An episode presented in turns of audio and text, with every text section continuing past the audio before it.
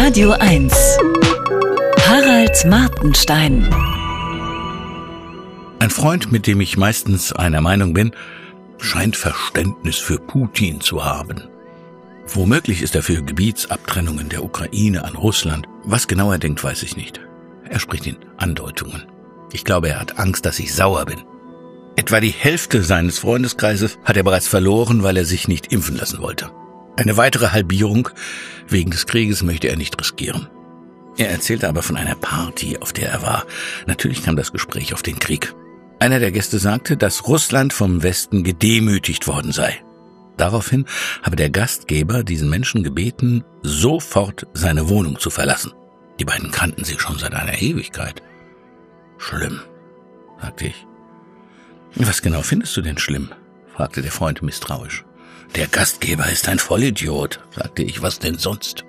Seit Jahren sortieren sich die Freundeskreise anhand der großen Konfliktlinien. Corona, Migration, Klima, MeToo, Johnny Depp. Gibt es zwei Geschlechter oder unendlich viele? Je größer die Zahl der Themen wird, bei denen man auf keinen Fall verschiedener Ansicht sein darf, desto größer wird auch die mathematische Wahrscheinlichkeit, dass man halt doch in irgendeinem Punkt anders tickt als ein Freund. Äh, pardon, eine Freundin. Äh, Gendern gehört auch in die Liste. Wenn dieser Trend weitergeht, sind in 50 Jahren nur noch relativ kleine Gruppen übrig, 3000 Leute oder so bundesweit, die zu jedem der bis dann vielleicht 85 Konfliktthemen exakt die gleiche Meinung haben.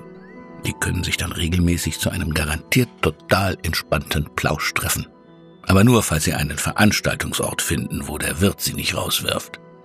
Seit ein paar Monaten äh, werde ich öfter zu Diskussionsveranstaltungen über Meinungsfreiheit und Cancel Culture eingeladen. Ich gelte da offenbar als besonders kompetent. Endlich bin ich mal Experte für irgendwas.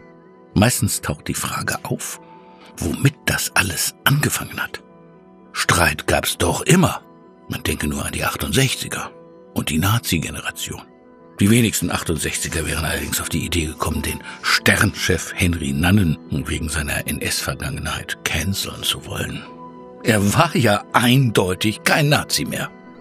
Heute werden Meinungen oft mit der Identität begründet, die jemand hat. Die Leute sprechen als feministische Frau, als Person of Color, als schwul, lesbisch oder queer, als Deutscher oder Mann, als jung oder alt, als Muslim, als Migrant und so weiter.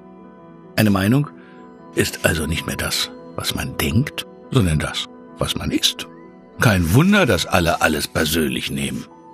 Diese Ideologie finde ich bescheuert. Denn jeder Mensch hat mehrere Eigenschaften. Außerdem sollte man in der Lage sein, über sich selbst hinauszudenken. Dies ist ein wichtiger Unterschied zwischen Mensch und Tier. Einem Seehund nehme ich es nicht krumm, wenn er die Welt nur aus der Seehundperspektive betrachtet. Leider bin ich in 50 Jahren tot und habe eine zu kleine Wohnung. Sonst dürften alle Gruppen von 3000 Gleichgesinnten gern bei mir feiern. Ich bin rechts offen, links offen, Mitte offen und bescheuert offen. Klar, ich habe auch eine Haltung. Putin möge schön langsam in der Hölle schmoren. In den Talkshows hänge ich neuerdings begeistert an den Lippen von Anton Hofreiter. Hätte ich nicht von mir erwartet. Irre ist menschlich. Bei einem selbst darf man das heute doch noch so sagen. Harald Martenstein auf Radio 1.